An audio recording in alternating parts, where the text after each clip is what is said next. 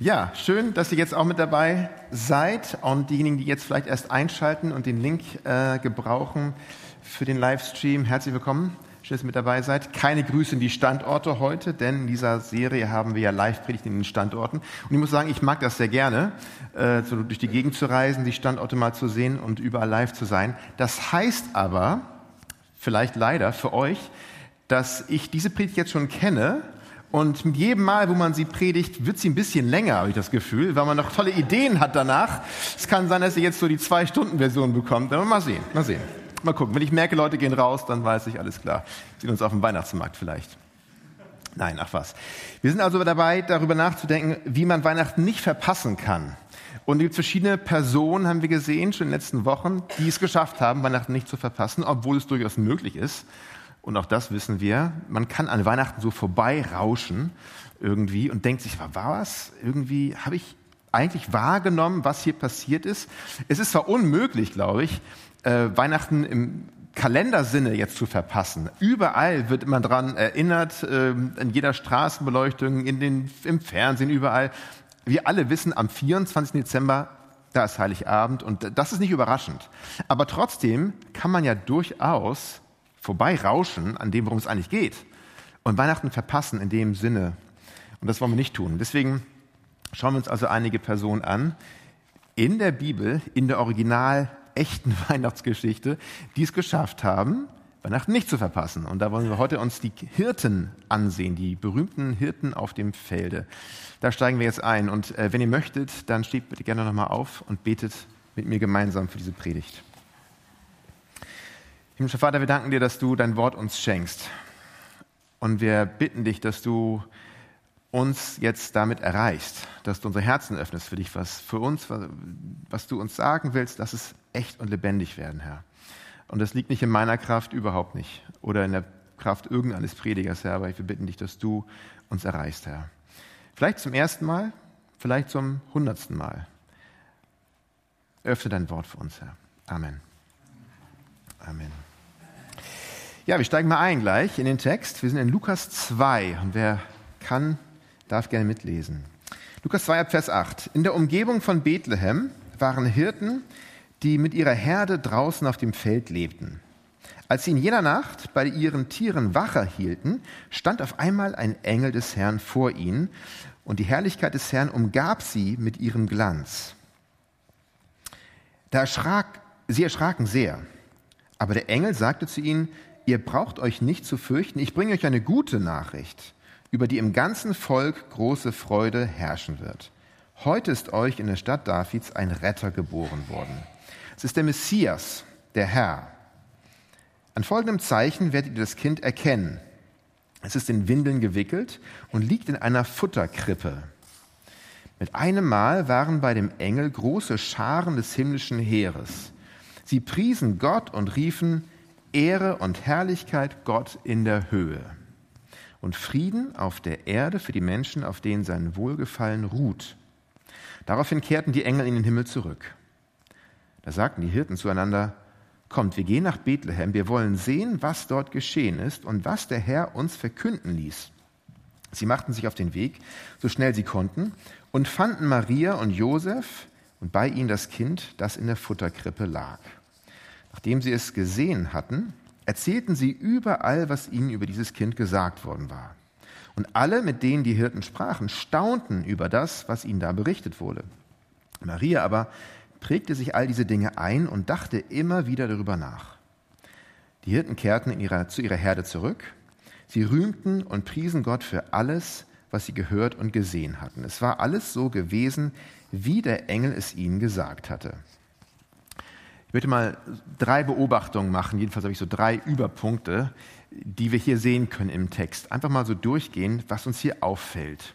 Mein erster Gedanke ist der, und das ist der Ausgangspunkt natürlich, ein, ein unerwartetes Ereignis, könnte man sagen, und durchaus unerwartet.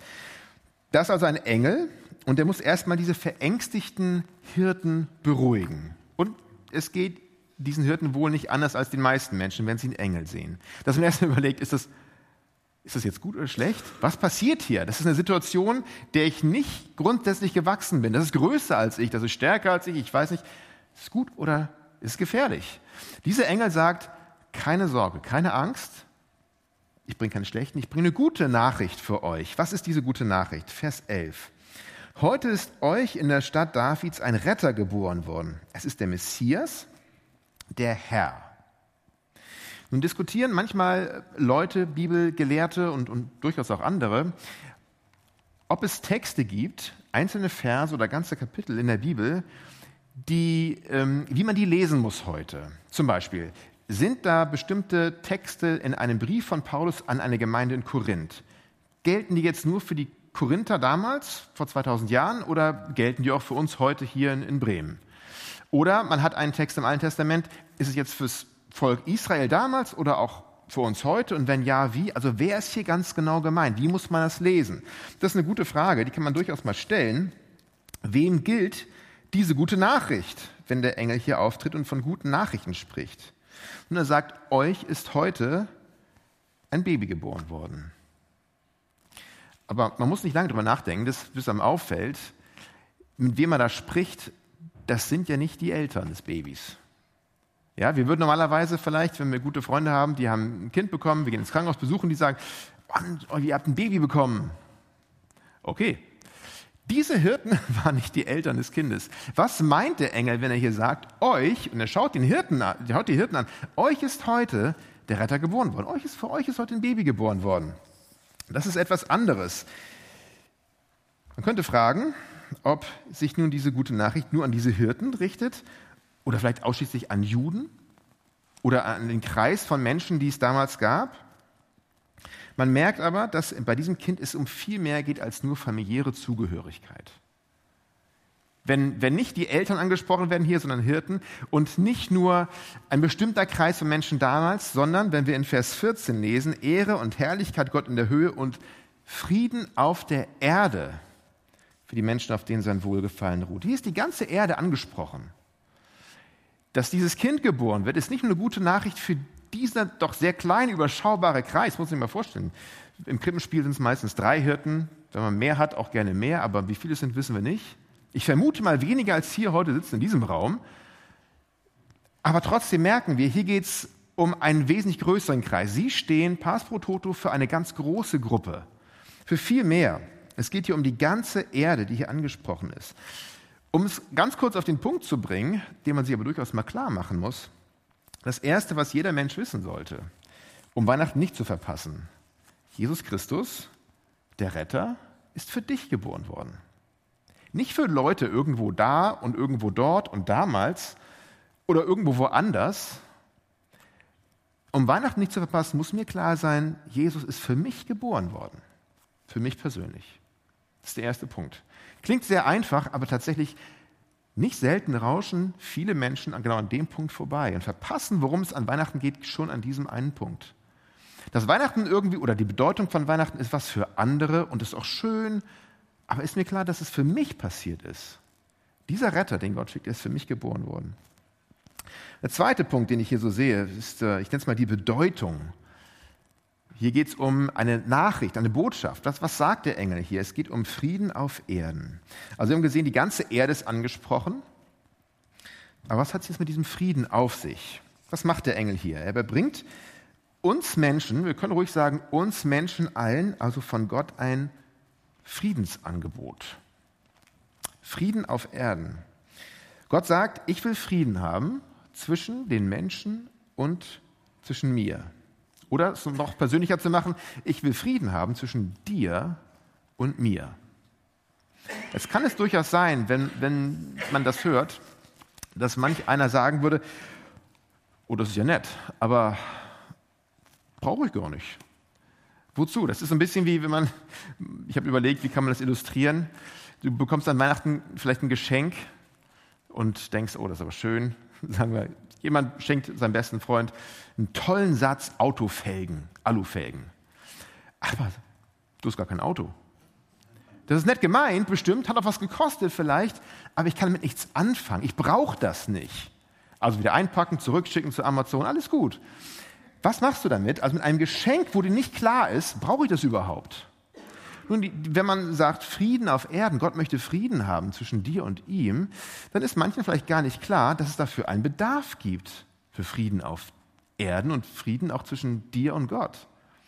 Denn vielleicht manche würden sagen, na, ich, ich habe ja gar nichts gegen Gott. Und, und, und vielleicht sind auch Leute, die mögen Gott und, und die feiern Gott und kann damit nichts anfangen. Ich bin eher, so wie Habermas sagte, religiös unmusikalisch. Aber ich habe auch gar keine Feindschaft. Aber wenn man sich mal so die, den, den, das anguckt, in der Bibel wird uns ziemlich deutlich erklärt, dass das eigentlich nur zutrifft auf eine Idee von Gott, die man sich selbst ausgedacht hat. Was meine ich damit? Also sagen wir mal, wir können uns vorstellen, wir können uns ein Gottesbild malen von einem Gott, der uns irgendwie in Sinn kommt. Und dann können wir uns auch einen Gott vorstellen, mit dem wir keine Probleme haben. Der irgendwie, der geht uns, äh, der, der ist angenehm. Ja, mit dem habe ich kein Problem. Ob ich jetzt an den glaube oder ihm nachfolge oder wie auch immer, es ist mir erstmal so egal. Aber wenn uns, wenn wir uns mal den Gott an uns ranlassen, um den es in der Bibel eigentlich geht, dann wird uns etwas anderes bewusst. Und zwar, dass es hier um einen Gott gibt, den wir uns nicht zurechtmeißeln irgendwie, sondern einen Gott, der einfach so ist, wie er ist. Und dieser Gott ist heilig. Dieser Gott ist groß. Dieser Gott erinnert uns daran, dass er Gott ist und wir nicht. Und, und wir Menschen neigen dazu, manchmal vielleicht uns ein Gottesbild zu denken, uns einen Gott vorzustellen, der eigentlich dazu da ist, uns zu helfen, damit wir Gott sein können. Und ein Gott, der so ein bisschen wie ein Flaschengeist funktioniert, sozusagen mein Leben angenehm macht, der mir irgendwie da entgegenkommen soll, ähm, das ist so seine Funktion. Aber eigentlich wäre das dann eher seine Rolle, dass er mich Gott sein lässt. Problem ist aber, die Wahrheit ist die, der echte Gott ist wirklich Gott und ich bin's nicht. Und wenn ich diesen Gedanken an mich ranlasse und mich herausfordern lasse, dann ist es immer so, und ein Beispiel nur, ich habe es jetzt hier nicht auf dem Bildschirm, aber Römer 8, Vers 7 zum Beispiel zeigt uns, oder das ist nur einer von vielen Fällen, die uns zeigen, von Natur aus sind wir Menschen erstmal wirklich auf gegen an ausgerichtet, auf Krawall gegen diesen Gott, der sagt, es tut mir leid, ich liebe dich, aber du bist nicht Gott, ich bin Gott. Und sich damit abzufinden, dass es da ein Gott ist, der, weil es angemessen ist und weil es der Realität entspricht, dass, es, dass ich meine Knie beuge vor ihm, weil ich bin nicht Gott. Und dann merken wir schon, da wird es da schwierig, da wird es hakelig. Und da entsteht Konfrontation. Aber was macht Gott? Was macht dieser Gott? Dieser Gott sagt, gute Nachrichten. Ich lasse hier nicht meine Muskeln spielen als Reaktion darauf. Als Reaktion auf Konfrontation zwischen Menschen und mir geht es nicht darum zu zeigen, dass ich, wenn ich wollte, könnte ich so machen und dann sind alle weg. Was macht Gott? Er kommt zu uns als einer von uns, noch weniger als kleines Kind, als Baby wird er geboren, Gott der Sohn, und völlig unbedrohlich, um uns zu zeigen, worauf ich anlege, ist, dass ich diese Feindschaft zwischen uns überwinden möchte. Und ich tue alles, von Baby bis zum Tod am Kreuz, um Beziehungen wiederherzustellen. Darum geht es mir. Ich möchte Frieden wiederherstellen. Zwischen dir und zwischen mir. Ich möchte das überwinden, was zwischen uns steht. Was wir also, wenn wir uns diesen, diesen Begriff Frieden hier durch den Kopf gehen lassen und nicht Frieden irgendwie, ähm, dass ich mich gut fühle und auch noch nicht mal Frieden in der Welt, sondern hier geht es um einen Frieden, der die Grundlage ist für jede wirkliche Form von Frieden. Der Frieden zwischen Gott und mir, der Frieden zwischen Gott und Mensch. Gott sagt, diesen Frieden will ich wiederherstellen. Und wenn ich Weihnachten nicht verpassen will, dann ist der zweite Punkt, den ich hieraus lerne, mir muss bewusst sein, ich habe einen Bedarf an Frieden mit Gott von vornherein. Wenn ich Weihnachten nicht verpassen will, dann muss mir klar sein, wozu überhaupt Jesus geboren wird. Frieden auf Erden. Also wenn ich das an mich ranlasse, dann habe ich eine Chance, Weihnachten nicht zu verpassen. Mein dritter Gedanke, was hier passiert in dieser Geschichte, um Weihnachten nicht zu verpassen. Ich nenne es mal das Handeln oder das Miteinander. Vers 15. Daraufhin kehrten die Engel in den Himmel zurück. Da sagten die Hirten zueinander, kommt, wir gehen nach Bethlehem, wir wollen sehen, was dort geschehen ist und was der Herr uns verkünden ließ. In diesem einen Vers steckt so viel drin, ich werde jetzt leider, okay, Unterpunkte machen, aber na gut. Wir haben jetzt Zeit, habe ich gehört. Mein erster Punkt hier drunter, wenn ich nochmal, darauf kehrten die Engel zurück in den Himmel, in den Himmel zurück, da sagten die Hirten zueinander. Moment mal, was passiert hier? Ich, stelle mir das so vor, das ist ja, was ist hier gerade passiert? Hier, ist, hier sitzen also ein paar Hirten, ich denke mal um Lagerfeuer rum, auf einmal taucht ein Engel auf. Das spektakulärste, was sie jemals erlebt haben. Jetzt schon. Er spricht mit ihnen. Auf einmal ein riesiger Chor von Engeln irgendwo im Himmel und sie kommen wahrscheinlich aus dem Staunen gar nicht mehr raus. Was passiert hier gerade? So, und auf einmal sind die weg und du hörst nur noch die Grillen zirpen, sitzen wieder am Lagerfeuer, da ist nur wieder Nacht. Da denkst du, was ist hier gerade passiert? Was war das hier gerade? Was, was ich faszinierend finde, ist, Wer kennt sowas nicht, ja? Wir alle haben irgendwie mal was gehabt, was man so, wow, das war jetzt was Großes. Aber wir Menschen, ich sag mal, wir haben so eine gewisse Superkraft fast schon im schlechten Sinne, von egal was hier gerade Tolles passiert ist, zum Gewöhnlichen zurückzukehren. Auf einmal ist wieder alles so wie vorher. Auf einmal ist wieder alles so wie immer. Auf einmal ist das, wovon ich eben noch dachte, das wird mich jetzt total verändern. Das wird mein Leben ändern. Nachdem ich das jetzt gesehen habe, gehört habe, erlebt habe, wie auch immer, wird alles anders. Aber wir können das durchaus, irgendwie in den Alltag zurückzurutschen, in das Gewohnte, in das, was ich immer schon kannte. Und auf einmal ist das der größte Engelchor überhaupt. Ja, da, ja, aber jetzt höre ich wieder die Grillen zirpen, jetzt ist wieder kalt, jetzt ist wieder, da sind meine Schafe und irgendwie ist alles so wie immer. Wie kann man verhindern, dass das nicht passiert? Wie kann man verhindern, dass sozusagen, wenn etwas Großes hier gerade geschehen ist, nicht so zum Gewöhnlichen rübergeht wieder und dass es irgendwie so verhallt, dass Weihnachten irgendwie so an einem vorbeirauscht? Das Einfache, was hier passiert, und was machen die Hirten aber, da heißt es, sie sagen zueinander. Sie reden darüber. Irgendwie wird das hier, bleibt es nicht nur da drin, sondern sie sagen, was war das? Und es hilft sehr tatsächlich, dass sie hier zusammensitzen. Dass es nicht nur einer ist, aber dass sie als eine Gruppe von Leuten das gemeinsam durchgehen. Das gemeinsam, Moment mal, ähm, durch darüber ist der erste Schritt getan, um die Sache nicht verheilen zu lassen. Das ist ein Grund, warum Gott, glaube ich, Gemeinde ausgedacht hat. Um Gemeinschaft zu haben.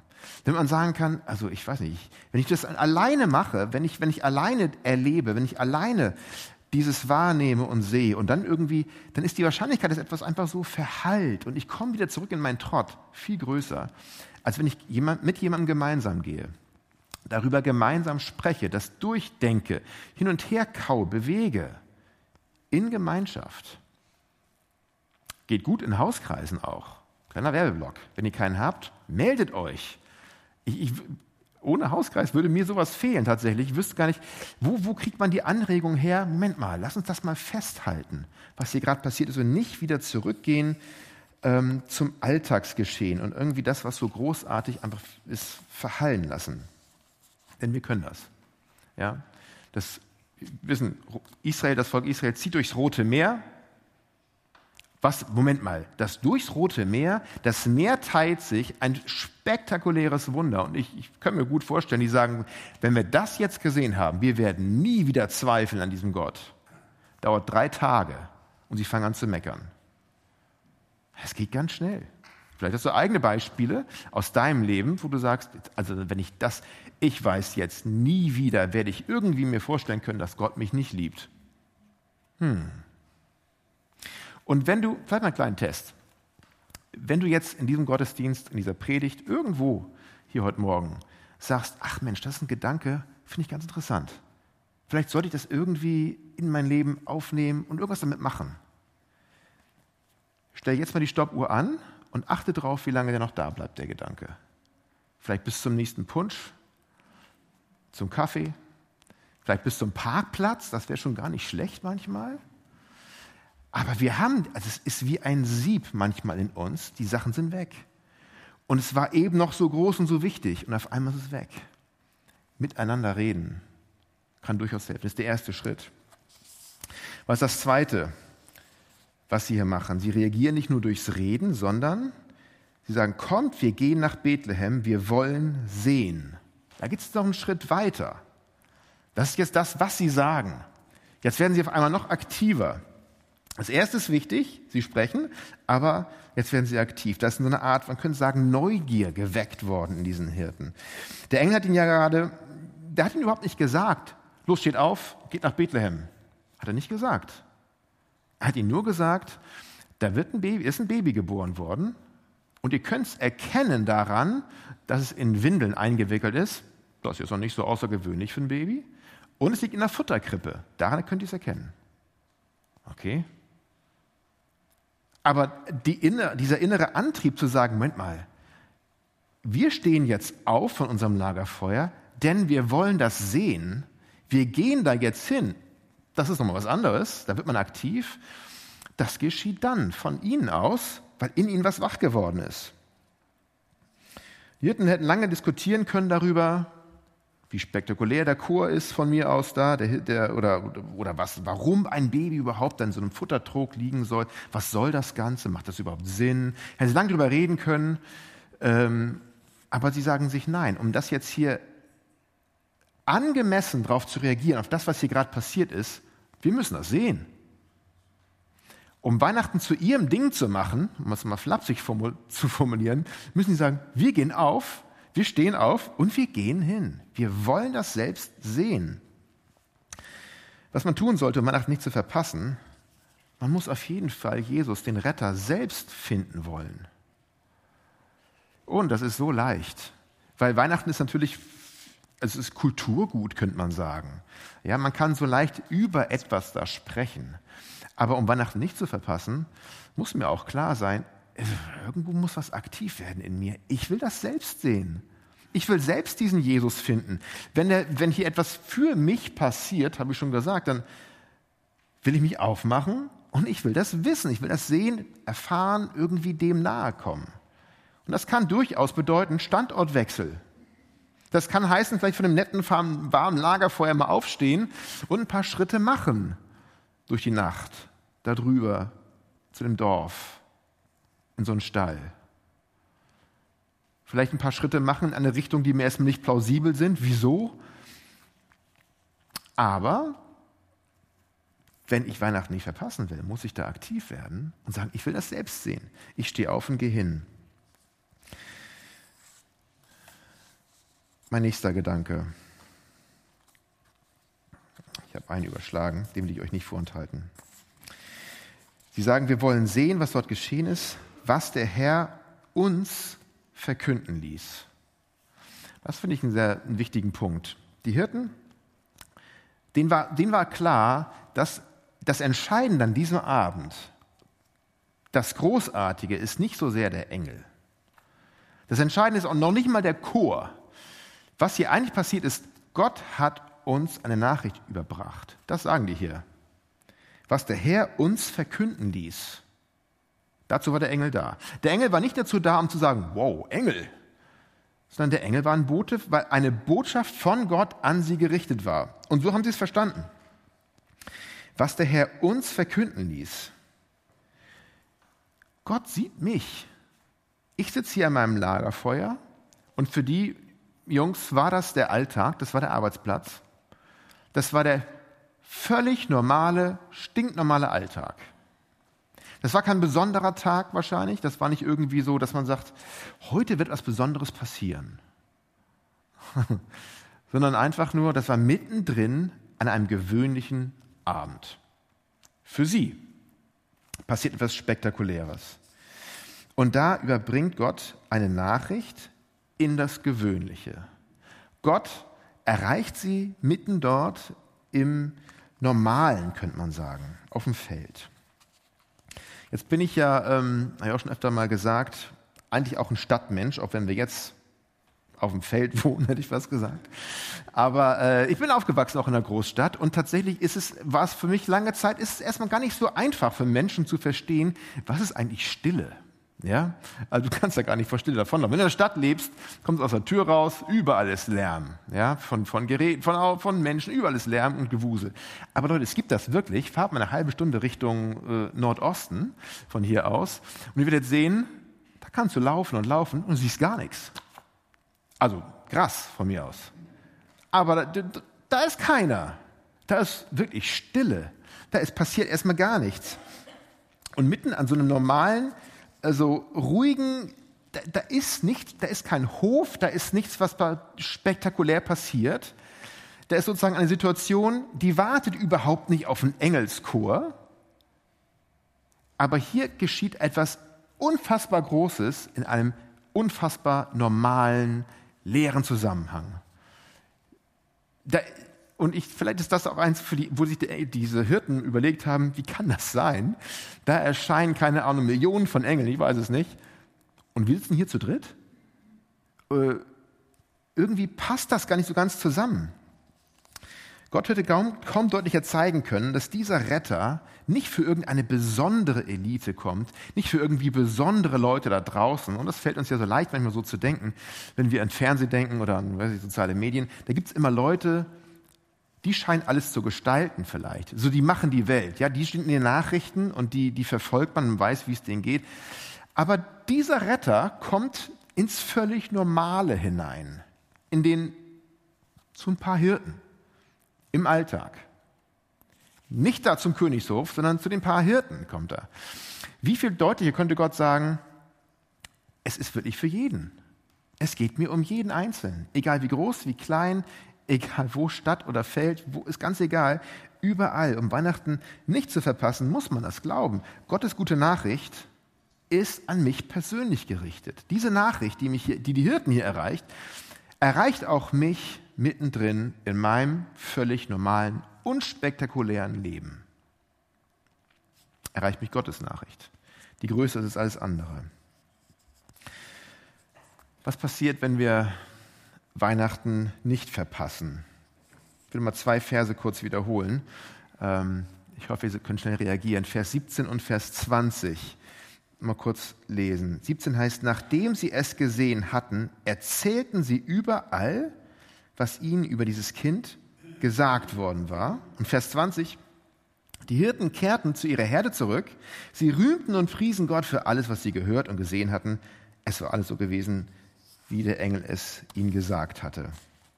Wer Weihnachten nicht verpasst, wer Weihnachten nicht verpasst, der kann und der will auch nicht so richtig geheim halten, was er da erlebt hat. Das, das tun die Engel, äh, die, die Hirten hier. Die, Moment mal, das ist ja echt so. Nicht nur, dass er ein Engel war, nicht, aber was der uns gesagt hat, das stimmt ja wirklich. Nicht nur, dass Gott mich hier angesprochen hat, das ist ja echt. Und sie können es nicht geheim halten. Und mehr noch, ich übersetze es mal, man freut sich über Gott, über diese gute Nachricht. Sie, sie platzen gewissermaßen vor Freude. Sie müssen es rauslassen, was da gerade passiert ist. Das ist eine gewisse Freude. Eine gewisse ist eine Untertreibung. Wie stehst du in dieser Geschichte da? Wie stehe ich in dieser Geschichte da? Ähm, platzt du vor Begeisterung angesichts von Weihnachten? Dass es irgendwie raus muss. Tatsächlich, Leute, stellt euch vor, Gott hat seinen Retter geschickt und er spricht mich an, er spricht dich an, jeden da, wo wir gerade sind. Platzt du vor Begeisterung diese Hirten, die Weihnachten nicht verpasst haben? Oder vielleicht ist 2023 mal so ein Jahr, mal so ein Weihnachtsfest, das dazu geeignet wäre, sich daran zu erinnern, Jesus der Retter ist für dich geboren. Jesus der Retter ist tatsächlich für dich gekommen. Nicht nur für andere, für die auch. Ach, für dich. Es ist Zeit, vielleicht sich daran zu erinnern, dass die gute Nachricht von Gott sich wirklich an dich wendet. An dich ganz persönlich. Vielleicht ist dieses Weihnachtsfest ein Fest, um sich klarzumachen, Gott ist kein Feind für mich. Gott bringt Weihnachten in die Welt, bringt seinen Retter in die Welt, um mir zu zeigen, er will Feindschaft überwinden, er will Beziehungen wiederherstellen. Ihm liegt es daran, dass ich verstehe, er ist für mich. Er lädt mich zum Frieden ein mit ihm. Und Weihnachten heißt, selbst sehen wollen, was da passiert ist. Nicht nur anderen beim Feiern zusehen, sondern selbst aufstehen, hingehen, selbst sehen wollen. Vielleicht ist Weihnachten 2023 dafür ein Anlass für dich zum Selbstsehen wollen. Lass einen Moment nehmen dafür, vielleicht drüber nachdenken.